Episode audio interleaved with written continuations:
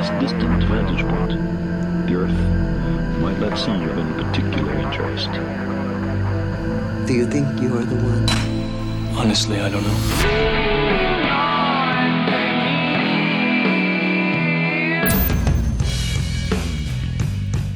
Hola, ¿cómo estás? Te doy la bienvenida a un nuevo episodio de Uno entre Mil, un podcast sobre el lado B del emprendimiento. Mi nombre es Matías Villanueva y te invito a que me acompañes a sumergirme en las historias personales de diferentes emprendedores. La idea de este espacio es conocer a las personas detrás de las empresas que la están rompiendo hoy día, pero que al igual que todos partieron desde cero. Aquí no te vamos a contar la típica historia de éxito y lo glamoroso que es emprender. Queremos descifrar por qué ese uno entre mil llegó a estar donde está y cómo fue su recorrido entre fracasos y éxitos. Antes de pasar a la charla, te cuento que si te gusta este podcast, te puedes suscribir y activar las notificaciones para no perderte ningún episodio y además apoyar el programa. Ahora sí, súmate a esta conversación y transforma este podcast en una ronda de cervezas para tres.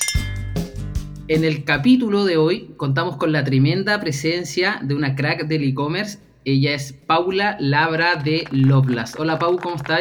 Hola, gracias por invitarme. Gracias a ti por estar aquí. Estamos súper entusiasmados porque sabemos que tienes una tremenda historia de crecimiento, de empoderamiento, que de seguro va a animar a personas que tienen ahí el bichito de, de emprender o, o quieren aprender un poco sobre estos temas y y tú eres una tremenda referente, así que la, las gracias y los entusiasmados somos nosotros. Oye, no, de verdad, es un, es un honor estar acá. Yo estaba muy feliz cuando me llamaste, así que bombardéame con preguntas.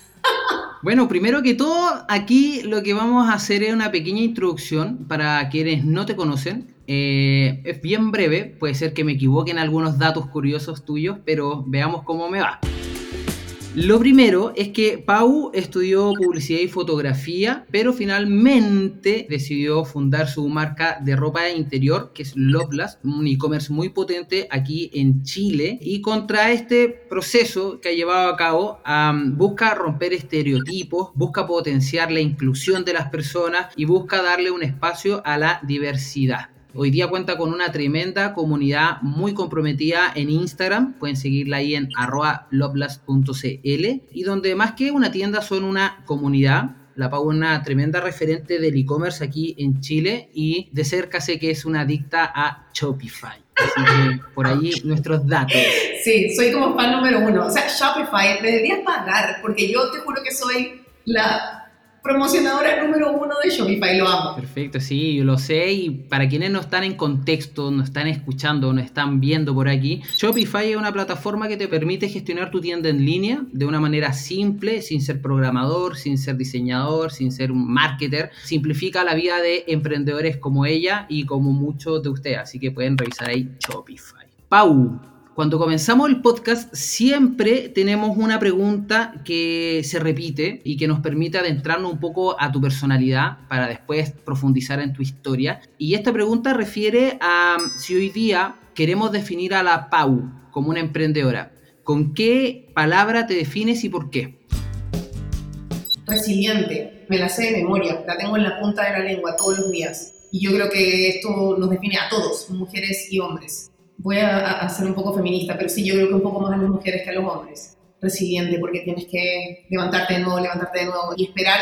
Eh, bueno, no, en mi caso, por ejemplo, la blasta ha estado así, abajo, arriba, abajo, arriba, abajo. Entonces, hay mucha gente que al comienzo, cuando, cuando estuve muchas veces abajo, me decían, ya, pero Pablo, este negocio definitivamente no está funcionando, ¿por qué sigues ahí? Es como, era como un poco obvio, o sea, ¿para qué le sigues dando? Pero yo estaba tan segura de este proyecto que yo seguía y seguía y seguía. Y y hay, hay mucha gente que empieza negocios y a los meses te dice como, no, esto ya no funcionó. Y es como, es que definitivamente esas personas no tienen esa resiliencia que se necesita para ser emprendedor o emprendedora. Yo creo que esa, definitivamente, esa es la palabra. Pero la resiliencia es algo con lo que uno viene en su ADN o es algo que también uno puede ir forjando y aprendiendo y potenciando en el tiempo? Buena pregunta. Yo creía que era como algo como del ADN que venía como, como tú dices, como del ADN del emprendedor pero yo creo que la pandemia nos cambió a todos y yo creo que la pandemia nos enseñó a muchos a ser resilientes. Piensa que hay muchísimos negocios, bueno, muchísimos quebraron en la pandemia, pero muchísimos negocios estuvieron a punto de quebrar y sí,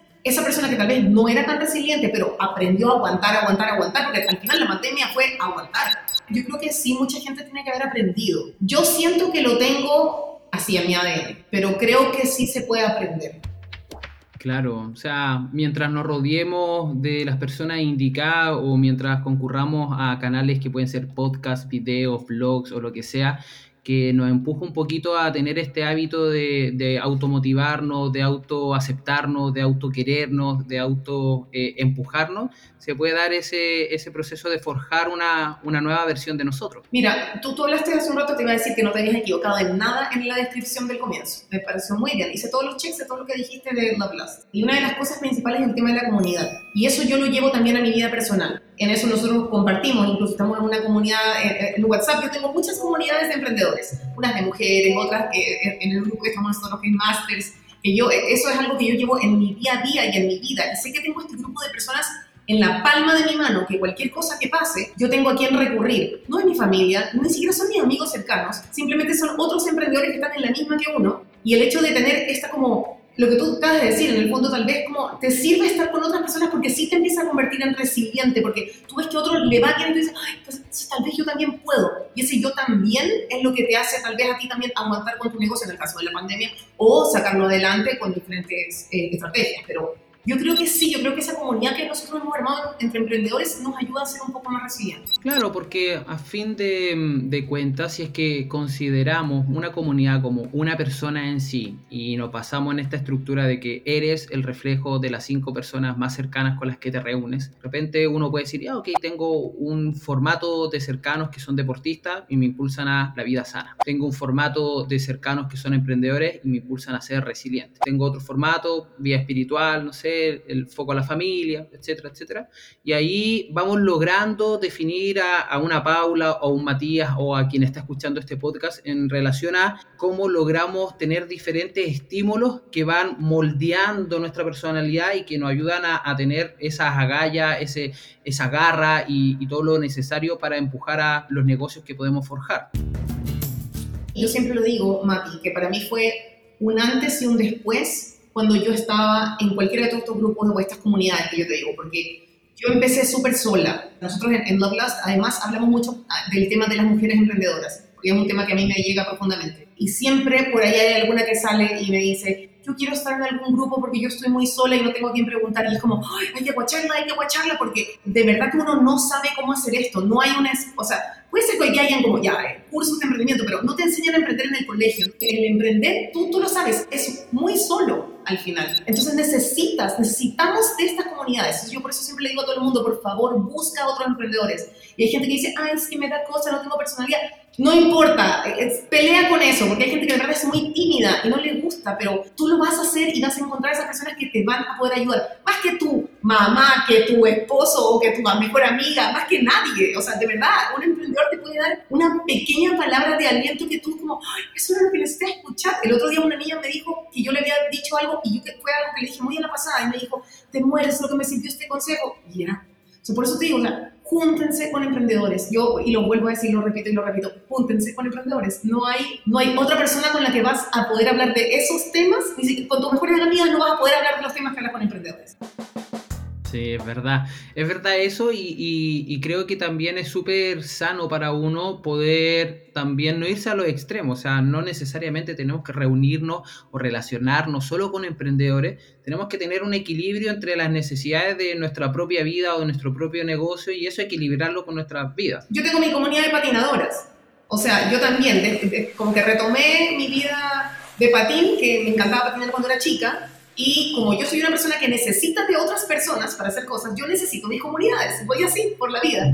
Busqué mi comunidad de patinadores y ahí tengo como tres grupos también de patinadores que cualquier cosa. O sea, literal, es verdad lo que tú dices. Hay que hacerlo en toda tu vida. Porque, claro, obviamente el trabajo no es todo. Aunque para nosotros es difícil separarlo. Y, considerando eso, lo que, que, tú decías también, de que uno comienza sabiendo poco, entendiendo poco, con muchos miedos, con demasiadas inseguridades, y lo que va pasando a medida que transcurre el tiempo, llega a una etapa en la que muchas personas desisten en tu caso puntual, en, la historia de, de Lovelast, habían personas que te decían, pero ¿por qué sigues? Tú tenías confianza, había un sueño que cumplir, estabas dándolo todo. ¿Cuánto tiempo tuviste que estar en esas tempestades de inseguridades, de problemas, de crisis, de falta de, caja, hasta que esto ya empezó a funcionar y se volvió ya un negocio más formalizado?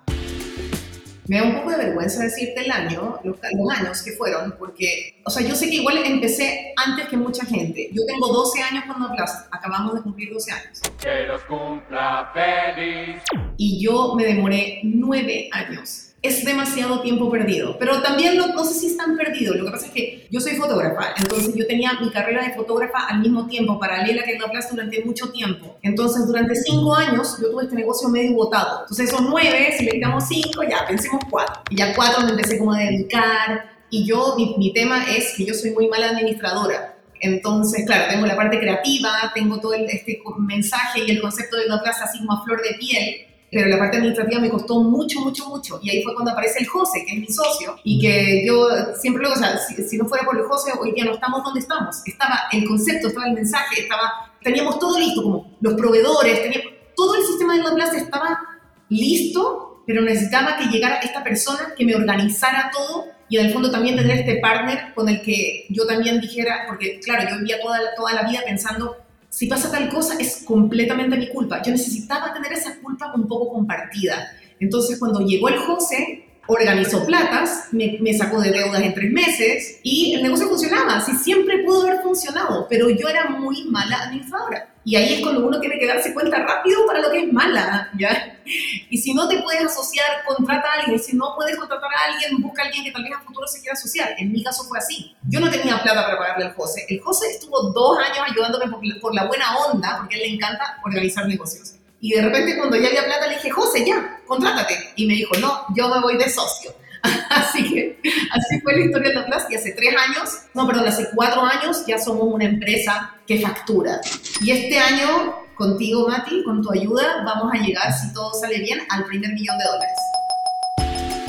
Me parece genial, por una parte, el hecho de transparentar que hay un proceso largo donde por una parte aprendemos, fracasamos, a veces podemos asumir dentro de nuestro propio ego de emprendedor de fue como tiempo perdido, pero también fue tiempo aprendido y esto también lo relaciono, hemos hecho algunos otros podcasts en episodios anteriores, recuerdo el del Nico Valenzuela de Depto 51, un saludo al Nico y a la Maida, tú también conoces. Y también él, o sea, y, muchos emprendedores tenían un trabajo paralelo, en el caso de él podía ser arquitecto, otros pueden ser diseñadores, otros pueden ser abogados, otros pueden ser ingenieros, da lo mismo. Comienzan un proceso de emprender, pero también con un trabajo que les da cierta seguridad, estabilidad, hasta que ya el negocio logra su evolución, que es necesaria como en todo aspecto de la vida, sean personas, sean negocios, empresas, compañías, etc. Y, ahí se da ese proceso en el que tú, claro, dices, tengo una marca que le tengo fe, quiero dedicarme a ella, pero soy mal administrando. Y ahí viene la segunda parte que me parece súper importante que tú mencionas, es que hacer equipo, delegar y darnos cuenta de lo que realmente no somos buenos y que necesitamos apoyo sea cual sea. Ese apoyo que tú lograste junto al José, ¿fue algo que estabas pensando o fue un momento en que recurriste a alguien, te desahogaste y te dijo, oye, Pau, yo te puedo ayudar? Yo estaba donde una amiga mía, que es la, lo que es la pareja del José, llorando y diciéndole, ya no sé qué más hacer con esta empresa. y la Glo me dijo, yo creo que el José te puede ayudar. Y así apareció Josécito en mi vida. Literal, es algo que yo siempre le digo a todo el mundo, porque hay gente que me dice como, oye, tú solo estás hablando de tu negocio, pero tú nunca sabes con quién puedes encontrarte. Y yo creo que, y al final por eso siempre te dicen, tú eres la mejor vendedora de tu negocio. Y yo creo que es clave que uno hable de su negocio. Tú no sabes la cantidad de gente o la cantidad de, de, negocios o servicios que me con, oye, ¿sabes que yo te podría ayudar en tal cosa? O, oye, ¿sabes que o, supe que Paula no sé qué? Y es así. Entonces, si yo no hubiera tenido como haber llegado ese día llorando donde la Glo, la Glo tal vez nunca me hubiera dicho, oye, ¿por qué no le dices a José que te ayude? Y el José, imagínate, me empezó a ayudar. Yo llegaba así como con mi computadora y con unos Excel y me enseñaba a hacer flujo de caja y yo lloraba haciendo un flujo de caja. Yo, yo mientras hacía el flujo de caja decía, soy la mujer más infeliz del mundo, ¿por qué hago esto? Así llorando, porque yo odio hacer flujos de caja. Pero entendí que haciendo un flujo de caja podía saber cuánta plata necesitaba para más adelante, no sé qué. Empezó, ta, ta, ta, todo se empezó a ordenar. En meses, fue increíble. Y en el fondo, era lo que yo sabía desde el fondo, desde, desde el inicio de todo. El negocio sí daba, los márgenes daban, daba todo, pero yo era muy mala administradora. Súper importante eso porque muchas veces bajamos el perfil al amor que le tenemos a nuestra propia marca, a nuestro propio negocio de empresa. Y creo que es clave lo que tú dices de estar enamorado nosotros de nuestra marca, sacarla a la luz, darle la voz y el espacio que necesita y confiar en ella, porque si en verdad no confiamos nosotros, es imposible aguantar todos los problemas, todas las crisis y todo lo que conlleva emprender. Y sobre todo en este punto en el que hay una frase que a mí me gusta repetir mucho, que es la última milla es la menos concurrida. Entonces quizás muchas personas están en una etapa como tú, cuando comenzaste y hay dificultades y hay tropiezos y hay ganas de tirar la toalla, pero al final de todo esto, la idea es que uno se mantenga, llegue a esta última milla y en tu caso fue encontrarte con el José, que se termina convirtiendo en un socio, que es tu partner estratégico y es con quien estás cumpliendo este sueño de emprender.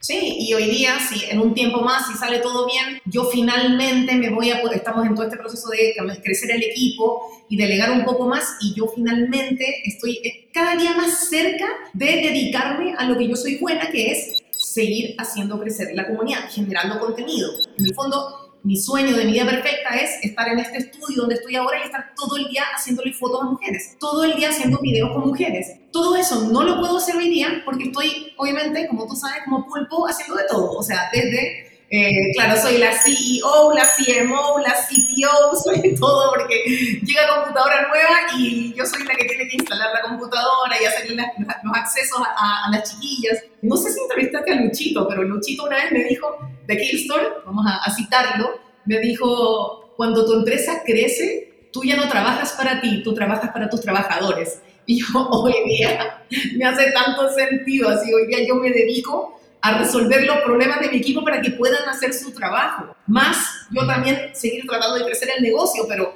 literal es como, si ellas hoy día, hoy día no hay internet, les falta internet, yo tuve que mover cielo y tierra para tener un técnico de tele aquí para que mis chiquillas pudieran seguir trabajando. O sea, uno se convierte ya en esa persona que trabaja para su trabajadora y es muy chistoso Sí, de hecho hay un episodio con el Pierre de Wild Brands y Wild Foods, que es un crack también del e-commerce, y con él llegábamos a, ciertas conclusiones que están muy de acuerdo a lo que tú dices, que mientras crecemos se da este proceso natural y obligatorio de delegar, de crear equipos, de empoderar y, y convertir a nuestros cercanos y colaboradores en líderes que pueden asumir responsabilidades que nos van dando un tiempo y ese tiempo lo podemos ocupar en tu caso, en mi caso, en aspectos más creativos que no necesariamente es el negocio, la rentabilidad, el retorno, mm, aspectos comerciales, contables, tributarios, recursos humanos, no. Hay personas para eso y debemos tener una sincronía con lo que nosotros sí sabemos hacer, que en tu caso, en ese aspecto, es poder también empoderar a la mujer, es poder hacer que la mujer se sienta bien como es, con, que se quiera, con sus propias cualidades. Entonces, cuando tú difunde este mensaje con Lovelace es algo que venía como de un sueño o un propósito tuyo, porque más allá del medio, que en este caso es Lovelace, el fin de tu marca es la mujer y su empoderamiento y su confianza y etcétera. Sí, uy, es que ahí me puedo ir de largo. Me vas a tener que cortar si me largo. Es que la respuesta es larga porque cuando yo empecé este negocio, creo que yo te conté esto, yo empecé este negocio cuando trabajaba en foto. Entonces, a mí siempre me había gustado la ropa y la moda y como que quería, siempre tenía, yo, yo era fotógrafa pasarela, entonces me encantaban los desfiles. Siempre quería tener una marca de ropa, pero no sabía de qué, como que no lo había investigado mucho y en mi cabeza toda la vida era, Paula, tú no eres buena para los negocios y cualquier cosa no te va a funcionar. Entonces, quédate como fotógrafa nada más. Pero ¿qué pasaba con la foto? Habían épocas buenas, habían épocas malas. También me pasó que yo siento que tal vez me pude haber movido más, pero no entré tanto en el medio. En la época que yo estaba trabajando full en foto, ya habían como grupitos armados como los maquilladores, los productores, y yo como que no enganché mucho con ese mundillo porque yo no me sentía cómoda con muchas de esas personas, no me gustaba el trato que tenían a veces hasta con las modelos, no me gustaba. Había muchas cosas que me hacían ruido, pero no les podía poner nombre en esa época. Y finalmente siempre me pasaba que, que cuando yo tenía algunos clientes con los que trabajaba siempre y me encantaba trabajar con ellos y yo tenía un equipo armado por mí. Entonces, en el fondo, yo le daba trabajo a mucha gente Y yo me, senté- me sentía muy bien trabajando en ese equipo. Yo decía, a mí me encantaría trabajar toda mi vida con gente con la que yo quiero estar y la que me hace feliz y que no me hace sentir angustiada y no sé qué, no sé qué. Finalmente me empezó a salir menos trabajo en foto y dije, bueno, voy a tener que hacer otro negocio y puse lo de la ropa. Pero nunca pensé en lo que se iba a convertir en Plus. Era simplemente una venta de calzones y sostenes. Y, y vuelvo un poco atrás, porque si, si sale todo bien en el fondo y yo logro delegar al nivel que quiero, Mati, yo me voy a hacer el trabajo de mis sueños. Yo voy a poder hacer fotos y videos todo el día con el equipo de gente que yo quiero y darle trabajo a la gente que yo quiero. Lo voy a lograr sin haber tenido que haber pasado por alguna situación incómoda que no me sentía bien, no sé qué. Y voy a lograrlo y me voy a haber armado mi propio trabajo. Y eso a mí me da mucho orgullo. Y eso es lo que yo digo, Dios mío, ojalá que todas las mujeres pudieran hacerlo. Yo sé que no todo el mundo puede porque yo tuve un montón de facilidades en muchas cosas. Me costó 12 años y si lo logro, voy a poder hacer lo que yo he querido toda la vida. Y eso no lo puede decir mucha gente. Y ahí está ese rasgo de tu personalidad y la palabra que te describe que es la resiliencia. Tú lograste esperar y fuiste paciente. Yo también sé que todos los que emprendemos en algún momento tenemos esta prisa necesaria de poder lograr algo que creemos que nos va a dar un grado de satisfacción por haber llegado a ese punto, pero lo que realmente resulta es que el recorrido el que a nosotros nos forja y nos moldea como persona. No es llegar a la meta, sino que el recorrido hacia ese, esa meta. Ay, no lo había visto así, pero tienes razón, me voy a poner a llorar un poquito por dentro ya. pero, hay otra cosa que, bueno, que ahí viene como la, la segunda parte, parte B de la, de, la, de la pregunta que tú me hiciste, tiene que ver con el tema del feminismo. A mí el feminismo me pegó muy fuerte, así como que me, a mí me tumbó y me, me, me dio vuelta, me dio vuelta para una 360, 720, 1000, de todo, de todo lo que y por haber. Cuando yo empecé con Plus no tenía el, el, mensaje que tiene hoy día, pero desde que yo me metí en el feminismo, me metí en, en el tema de representar a las diversidades, es algo que esto ya va sobre mí, y, y, que con la comunidad que hemos hecho en Plus digo, Dios mío, tengo una responsabilidad. Y me pasa que tengo una lista así de gigante de todos los temas que quiero hacer, pero como no puedo hacerlo todavía, no me puedo dedicar 100% a eso, me genera también angustia de todo lo que quiero hacer. Me falta tocar este tema, este tema, este tema, este tema, porque hay gente que no está representada. Y eso ya es algo que se convirtió en una adicción, obsesión, todo. Yo ya siento que, literal, por decirte de alguna manera, como la activista de las diversidades, casi, así como que me, me lo tomé súper en serio. Y el tema es que yo lo tengo mezclado con esta marca, que puede ser, llegar, llegar a ser peligroso. Como lo que nos pasó este año cuando hicimos fotos con hombres, que tú nos ayudaste a hacer el video, que es Instagram nos censuró por, por hacer una campaña que en, en, mi corazón era tan obvia que teníamos que hacerla, pero tal vez a la marca no le iba a jugar a favor, pero nosotros le hicimos igual, ¿ya? Entonces hay, hay temas que hoy día me mueven para hacer junto a la Blast y siempre encuentro una manera de mezclarlo. Y ahora que tengo una diseñadora gráfica nueva que también me está ayudando a generar contenido, se viene una chorrera de contenido que te mueres. Wow, wow, wow, wow, wow, wow, wow. Oye, Pau, y suponiendo que alguien está escuchando aquí el podcast y tomando en consideración tu historia, y dice, ya, Pau se dedicó a, en un principio a la ropa interior. Era vender calzones esto. Era un negocio accesorio a su carrera profesional como fotógrafa de pasarela. Y Pau va conectando algo de su propia personalidad, de su propio objetivo y del ser una portavoz de ciertos temas del feminismo, entre otras cosas. Conectas estos dos conceptos, estos dos mundos y ahí nace una identidad potente de Loblas que se convierte en una comunidad que participan muchas personas. Quien está escuchando ahora el podcast piensa y dice, bueno, a mí quizás me gustan los videojuegos, a otra persona a mí me gustan los productos para el hogar, a mí me gusta el tema del orden, a mí me gusta el tema de los deportes y quieren empezar a desarrollar una idea, un concepto, una visión, un propósito. ¿Cuál es para ti un elemento esencial para poder conectar nuestra personalidad con nuestra marca? ¿Qué se debe dar para ese momento o para que se genere esa instancia?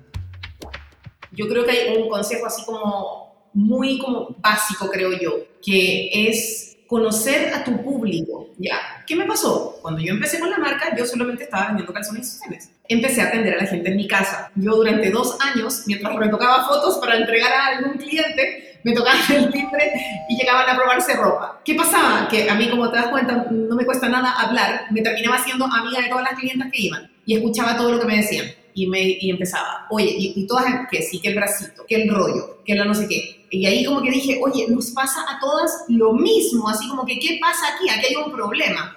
Pero yo en ese minuto no estaba tan deconstruida como hoy día. Deconstruida me refiero como a este proceso de quitarme los prejuicios, eh, entender lo que es el patriarcado, entender todas las cosas que nos metieron en la cabeza, entender lo dañina que ha sido la publicidad todo este tiempo. Yo que estudié publicidad como que ahora es como mi enemiga, así.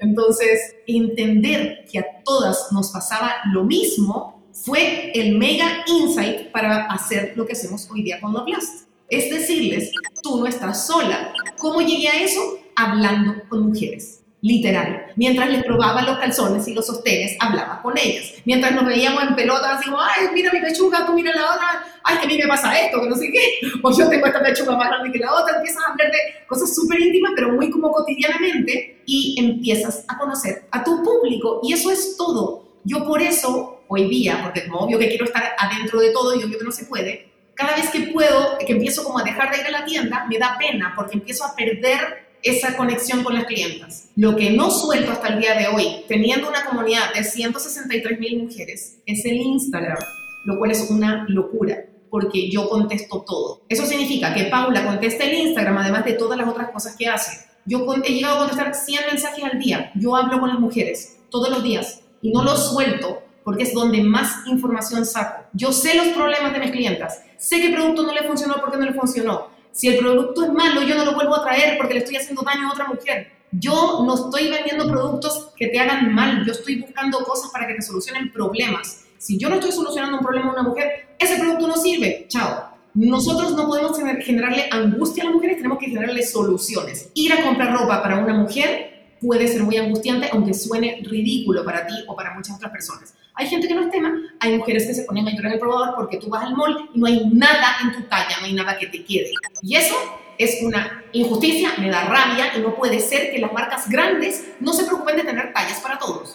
Así que bueno, de eso puedo hablar tres horas y no voy a hablar porque me enojo pero genial porque fue como una mini clase de marketing. A veces podemos leer textos, pero si lo vinculamos a una historia como la tuya, donde tú dices, enfócate en tu público, perfecto. Segundo, escúchalos, pregúntales, toma en consideración sus opiniones, perfecto. Después de eso, encuentra solución a sus problemas, vincula esa solución a tu producto y cómo tu producto logra llevarlos del punto A al punto B en cualquier aspecto que sea. En tu caso es cómo nos sentimos, cómo lucimos, lo que reflejamos, lo que sacamos desde nuestra personalidad hacia afuera, entre otras cosas. Y desde ahí, después ya viene el cómo administramos el negocio para que funcione. Y en tu caso fue delegarlo, fue asociarte, pudiste ir avanzando, siempre hay nuevos desafíos, pero se resume en eso, o sea, una estrategia donde el principal foco es tu público, saber lo que quiere, sus problemas, sus dolencias, y a partir de eso ver cómo la marca comunica un mensaje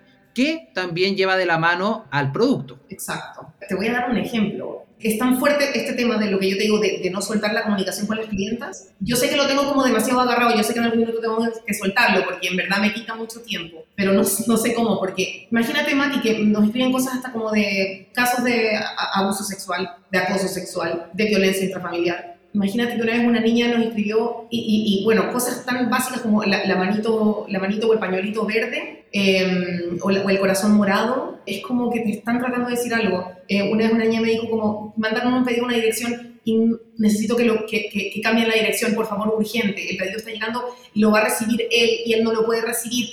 Yo lo leí y entendí, a esta mujer le pasa algo con esta persona. Hicimos, movimos pero el mundo entero para tratar de que el courier no lo entregara y lo entregó. El tema era que esta persona no quería toparse con, esta, con, con su expareja que había sido violenta con ella. Bueno, una cantidad de cosas que tú no te imaginas. Nosotros somos una tienda de lencería, pero al mismo tiempo estamos ahí para apoyar a las mujeres.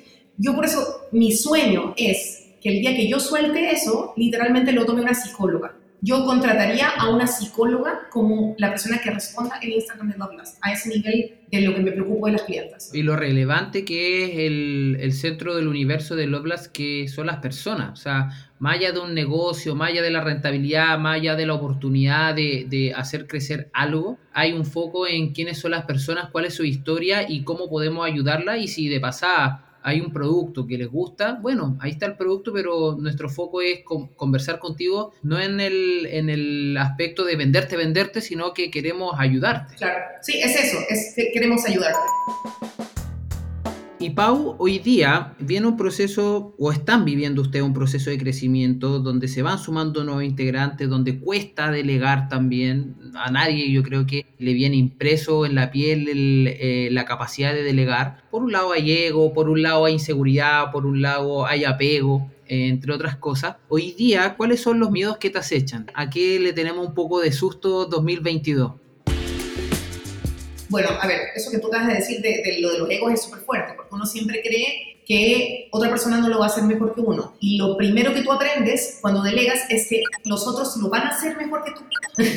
cuando contratas a alguien que de verdad lo hace bien, en mi caso fue, lo primero que delegué fue servicio al cliente, porque eso también lo hacía yo. O sea, todo lo que era como, o sea, contestaba en Instagram, hacíamos las fotos y todo, pero además todos los temas de el courier no llegó, bla, bla, bla, toda esa parte también la había yo. Y lo delegué y esa persona lo hace 10 veces mejor esa es mi querida Glendis, que no la suelto, no, la suelto por nada del mundo, la amo, la amo. Sí, cuesta, cuesta delegar, pero es parte del proceso natural de quien emprende. No podemos ser un pulpo, hacerlo todo, dormir poco, eso te va a pasar la cuenta. En un principio puede ser que sí, porque estamos llenos de energía, pero después el cuerpo se fatiga, la mente se cansa, los ánimos bajan, las energías se van desequilibrando, así que hay que tener mucho ojo en ese sentido. Y de hecho, eso nosotros lo asociamos mucho a una sección del podcast que le llamamos el momento Matrix. Y hay una pregunta súper recurrente que hacemos a, todos los invitados y nos metemos en el modo Matrix para saber cuál es tu pastilla roja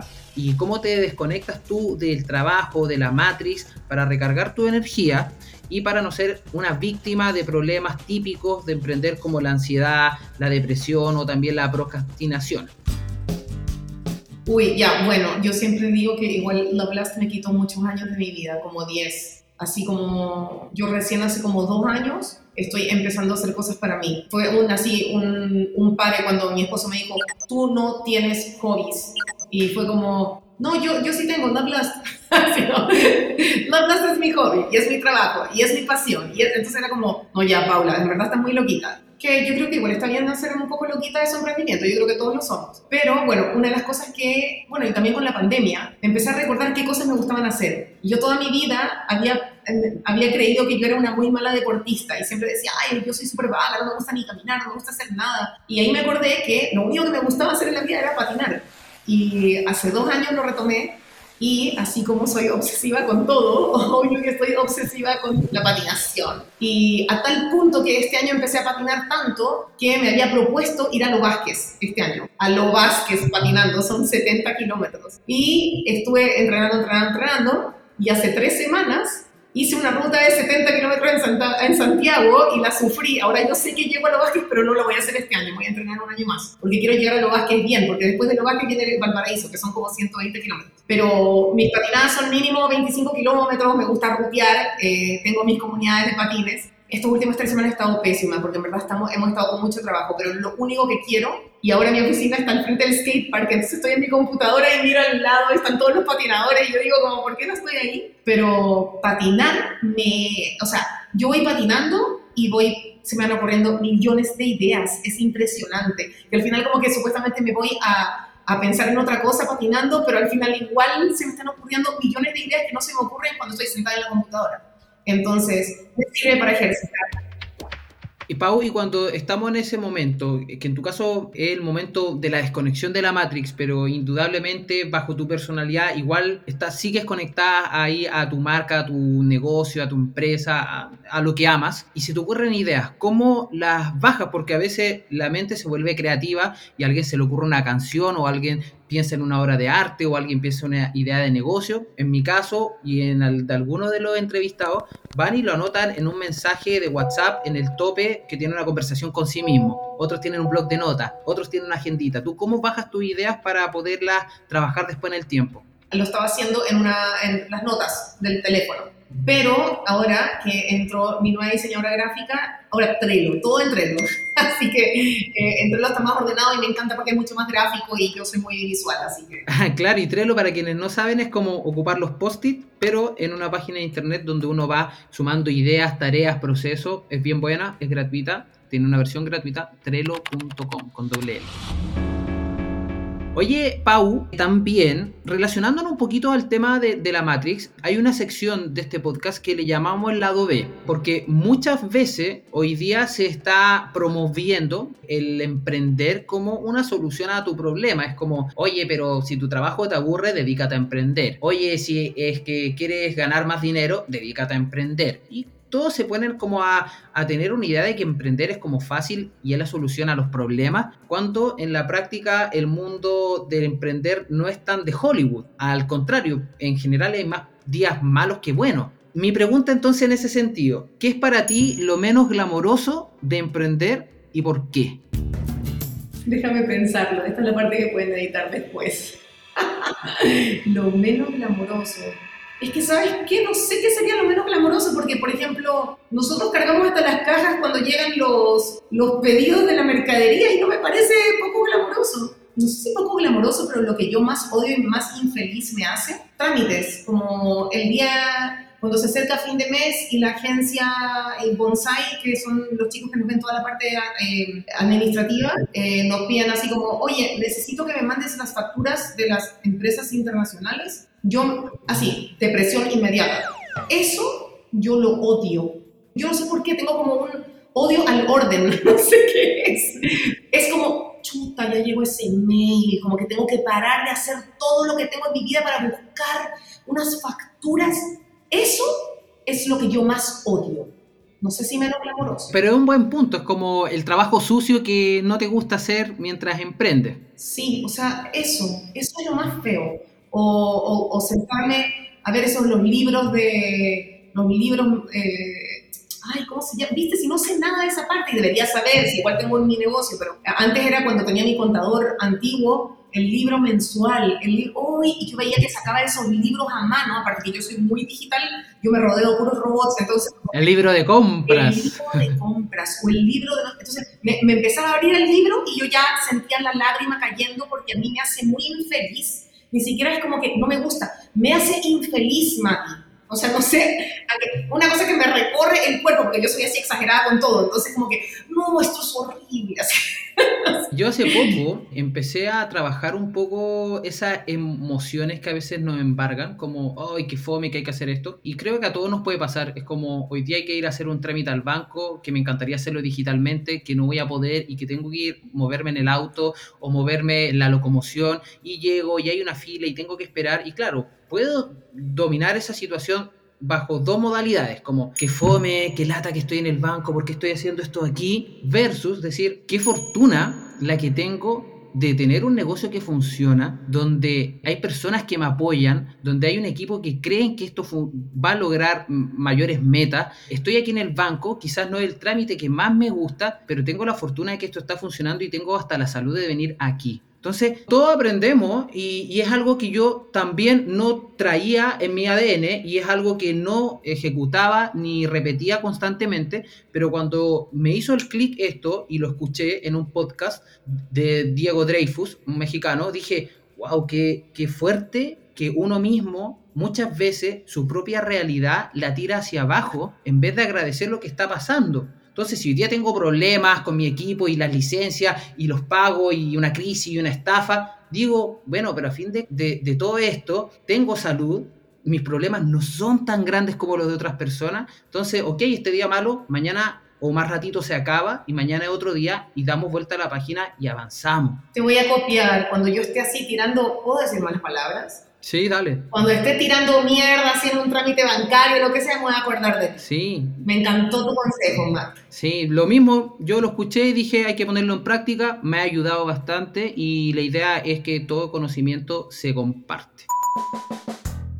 Pau, pregunta, ¿cuál ha sido un cagazo importante que quizás no has contado en público o en el bonito mundo de Instagram y que pudieras compartir aquí a los oyentes de Uno Entre Mil? Es que son muchos, pero yo los comparto todos. Eh, pero cagazo reciente, este te puedo contar reciente que cuando yo ya creía que na nada más me podía pasar. Nosotros tenemos un proveedor de Holanda, somos distribuidores de una marca que se llama Vibra y hicimos un pedido de mucha plata, 20 mil euros, era una cosa así. Entonces, ¿qué nos está pasando? Que ya nuestros pedidos ya no son chiquititos, no sé, pues cuando yo recién, como que estábamos creciendo, 3 mil, 5 mil, 20 mil euros un pedido, así que iba a ser como para tres meses, por decir tal. Ya, y venía este tremendo pedido, un mes, no llegaba. Al mes y medio, oye, en verdad esto está como raro. ¿Qué pasó? Ta, empezamos a averiguar, nadie sabía nada.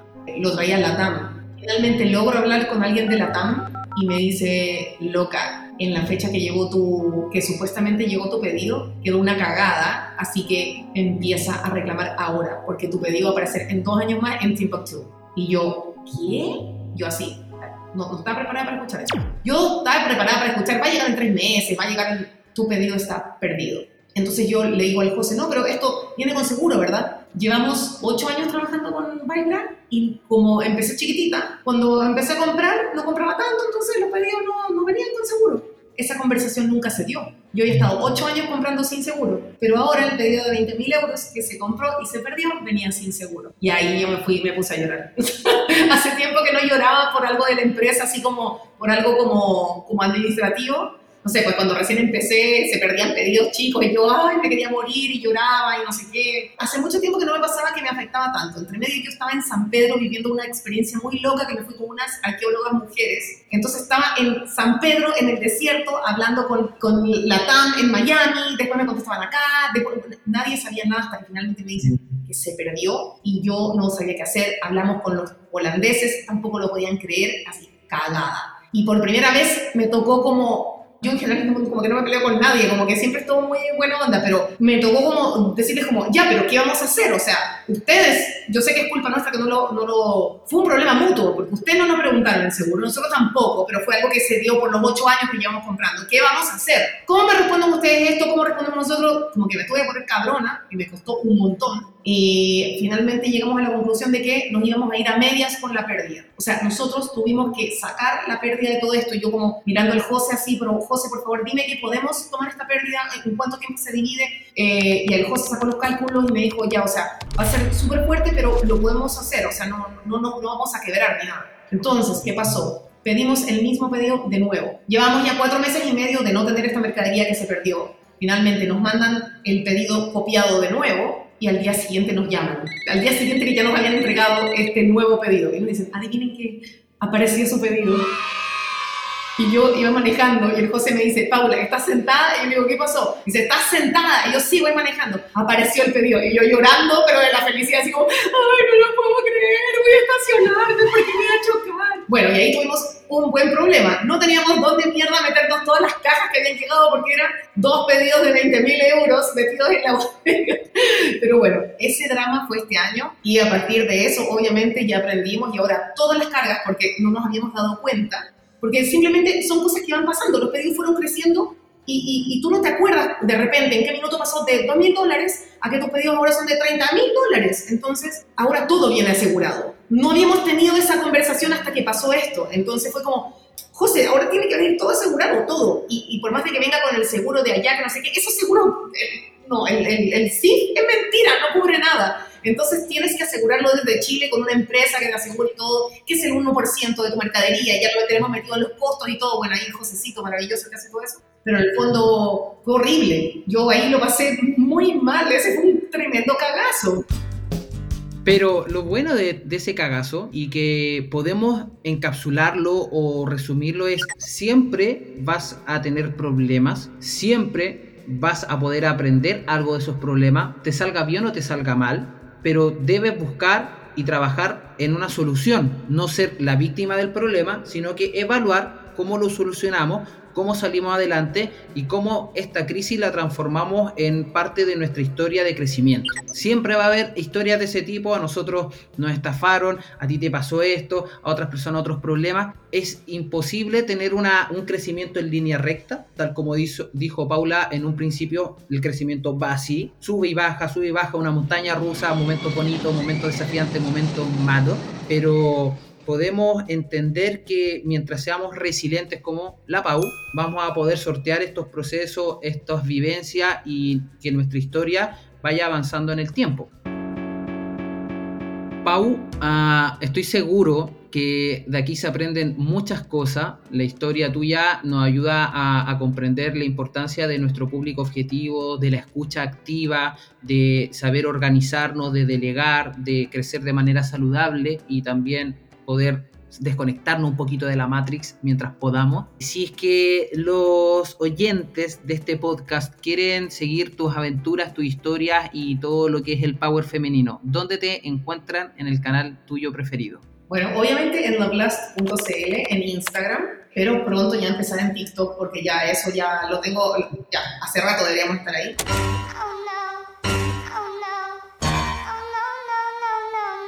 Y a mí me pueden seguir en Paula Lara Reyes en Instagram. Solamente subo videos de patín. Bien, pero esa es tu vida más cotidiana y en arroba eh, pueden ahí conocer la marca y estudiar cómo se trabaja bien una comunidad, cómo se valora a tu público objetivo y cómo construyes una comunidad sólida en el tiempo. Bueno, Pau, tremendo episodio, muchas gracias por estar con nosotros. Fue un verdadero placer escuchar tu historia. Y ahora es momento de decir adiós, así que si tienes comentarios o sugerencias para los próximos episodios, puedes escribirme en mi Instagram personal, arroba Matías Villanueva, sin la última A. Mi nombre es Matías Villanueva. Por aquí doy gracias a Delphi Seoane y Salva Luca en la producción, a Cristian Asiar en la edición y a cada uno de ustedes por acompañarnos hasta el final de este episodio de Uno entre Mil. Recuerda que si este podcast te gustó, te puedes suscribir y activar las notificaciones para no perderte ninguno de nuestros capítulos. Así que muchas gracias y nos vemos en un próximo Uno entre Mil.